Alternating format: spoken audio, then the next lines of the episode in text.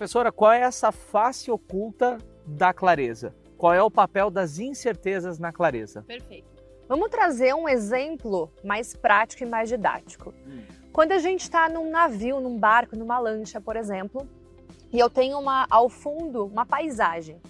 Nessa paisagem eu estou vendo tudo muito fixo, então eu tenho lá parado. Então os meus olhos estão vendo tudo parado, mas o meu labirinto ele sente o movimento. Então gera uma incerteza de fato do que eu estou vendo e o que eu estou sentindo. E esse processo, essa incerteza, me traz, traz na verdade com que o meu corpo é, sinta isso e eu passe mal. Então é natural aquelas pessoas que sentem é, um desconforto durante é, um passeio de lanche, um passeio de bar. Tá tudo bem. O que acontece na verdade é que o nosso cérebro ele cria uma verdade presumida, uma verdade artificial do que está acontecendo. Então imagina que eu tenho essa big picture de uma floresta, mas no meu dia a dia eu só enxergo uma árvore. Então, para o meu cérebro fazer com que eu não sofra, muitas vezes, ele fala: tá tudo bem, você só tem uma árvore. E as pessoas se contentam apenas com uma árvore. E no fim das contas, se ela se distanciar emocionalmente, ela vê que ela está no meio de uma floresta. E ela já tem essa big picture pronta. Só que a visão dela é somente do que ela está ali na frente, somente do concreto. E ela deixa, às vezes, de explorar outras regiões que estão ao alcance dela, da capacidade dela, porque o cérebro mostra, não, você só tem uma árvore na sua frente.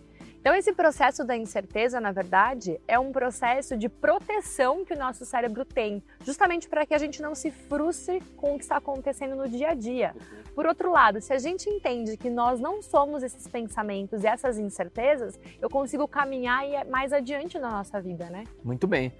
Trazendo um pouco um paralelo, às vezes eu gosto de trabalhar a clareza pelo que nós não queremos. Perfeito. Né?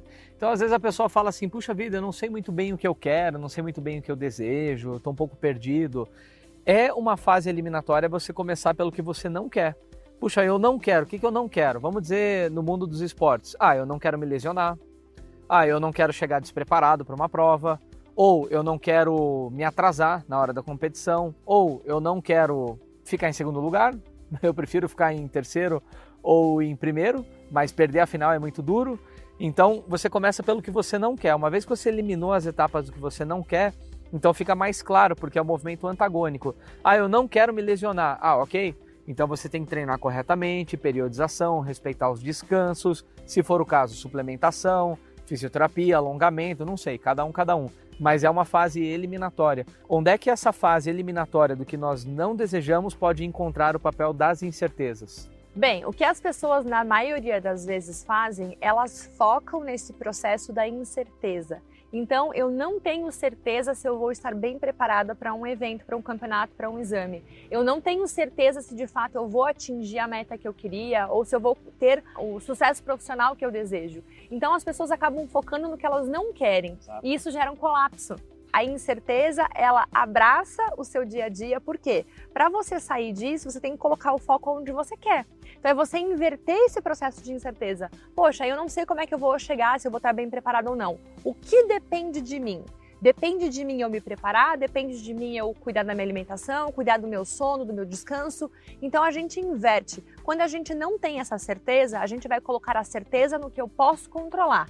E o que eu posso controlar são as minhas ações e as minhas reações em relação a algo, que é o que a gente chama do equilíbrio emocional, né? Quando eu tenho as minhas decisões, escolhas e comportamentos em equilíbrio. E isso hoje em dia acabou ficando um pouco é, fora do normal, mas é o que a gente traz da mentalidade faixa preta para o equilíbrio traz o equilíbrio entre as suas decisões. Eu tomo a decisão de cuidar da minha saúde. Eu tenho escolha no meu dia a dia de manter essa decisão. Então eu escolho manter e procurar por, por alimentos saudáveis. E meu comportamento é, eu vou me preparar para que isso se mantenha. Então, o processo, na verdade, da incerteza, quando te gera uma dúvida, é importante a gente inverter e trazer para uma decisão. O que eu quero, o que eu posso controlar? E é nisso que eu vou focar. Não, e é engraçado porque já aconteceu comigo, talvez tenha acontecido com a senhora, enfim, com você aí de casa. Mas às vezes é simples, é o tal do simples que não é fácil nós focamos tanto no que não queremos que acabamos atraindo o que não queremos. É, é, engraçado isso, né? Na verdade, a incerteza ela te protege, mas da mesma medida que ela te protege, ela pode te limitar. Então imagina o seguinte: as pessoas às vezes acabam é, deixando de fazer, literalmente procrastinando por uma incerteza. Então, poxa, às vezes eu não sei o que vai acontecer amanhã, no mês seguinte. Então a pessoa deixa de agir, na grande maioria das vezes, por uma visão negativa do futuro. Então, poxa, eu não sei como é que vai ser o dia de amanhã, então eu vou aproveitar ao máximo o meu dia de hoje e não vou, entre aspas, evoluir na minha vida porque eu não sei como vai ser o dia de amanhã. E o que acontece é que se de fato você não fizer nada hoje, o dia de amanhã vai continuar ou do mesmo jeito ou pior. Então, a relação que eu faço é eu não sei se eu vou de fato conseguir completar uma prova de 10 quilômetros, 21 quilômetros, enfim. O que eu sei é que eu consigo correr um quilômetro. Ótimo. E é exatamente nisso que eu vou focar. Então a minha incerteza é, não sei se eu vou concluir. O que eu tenho que fazer é passo a passo, é dia a dia. O que eu domino? Eu domino um, dois quilômetros, então eu vou começar a correr um, dois quilômetros e a cada dia aumentar um pouquinho mais. Porque de fato, no longo prazo, eu vou conseguir dominar essa, essa quilometragem que eu desejo correr. O que eu tenho hoje está dentro da minha zona de conforto. Então, a casa que eu moro, os lugares que eu frequento. Então, eu não sei como é frequentar outros lugares. Eu não sei o que é morar numa casa diferente. Gera esse processo de desconforto. Então, o que eu sei é a árvore que eu tenho na minha frente. Perfeito. O fato é que se eu não caminhar pela floresta, eu não vou dominar outros lugares, eu não vou dominar outros ambientes.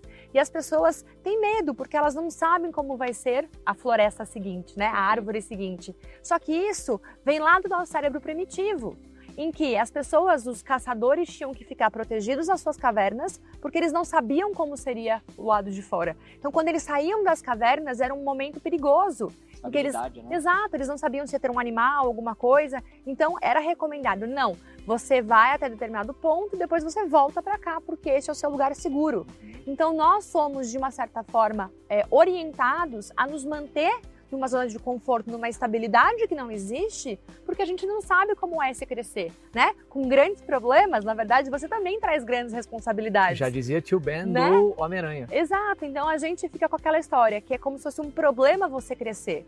Só que o fato é, é problema você crescer, mas é maior problema ainda você ah. se manter como está.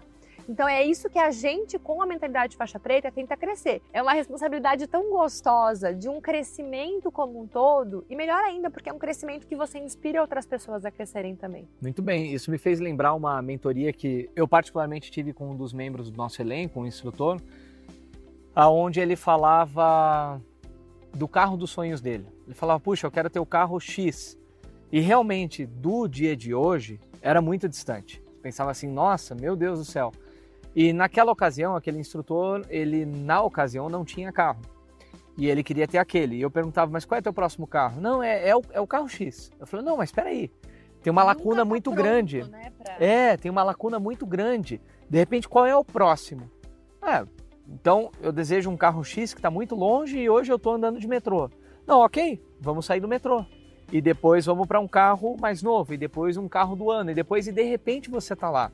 Mas se tentar dar esse passo do zero para a tua big picture, é, cal tentando calcular toda essa incerteza que há no caminho, a chance de você conseguir é muito menor. Agora, dando o próximo passo e o seguinte passo e o próximo passo, assim como nas artes marciais, um branca, ele vislumbra a faixa preta. Mas no meio disso tem a faixa laranja, amarela, camuflada, dependendo da tua arte, outras cores, enfim.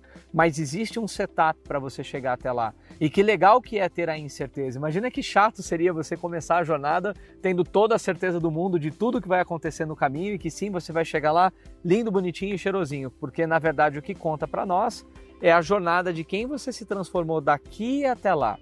A transformação vale mais do que o chegar lá.